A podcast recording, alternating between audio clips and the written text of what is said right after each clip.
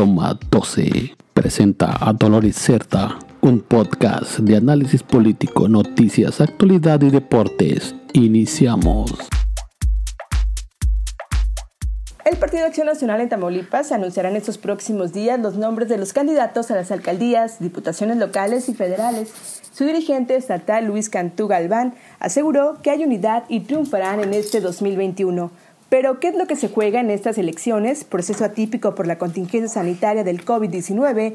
Lo primero hay que recordar que son 43 alcaldías, 58 síndicos y 407 regidurías las que se renovarán.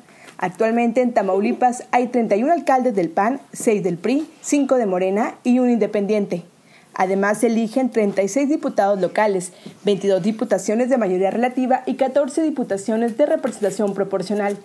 En la presente 64 legislatura de Tamaulipas hay 22 panistas, 10 de Morena, 3 priistas y uno de Movimiento Ciudadano.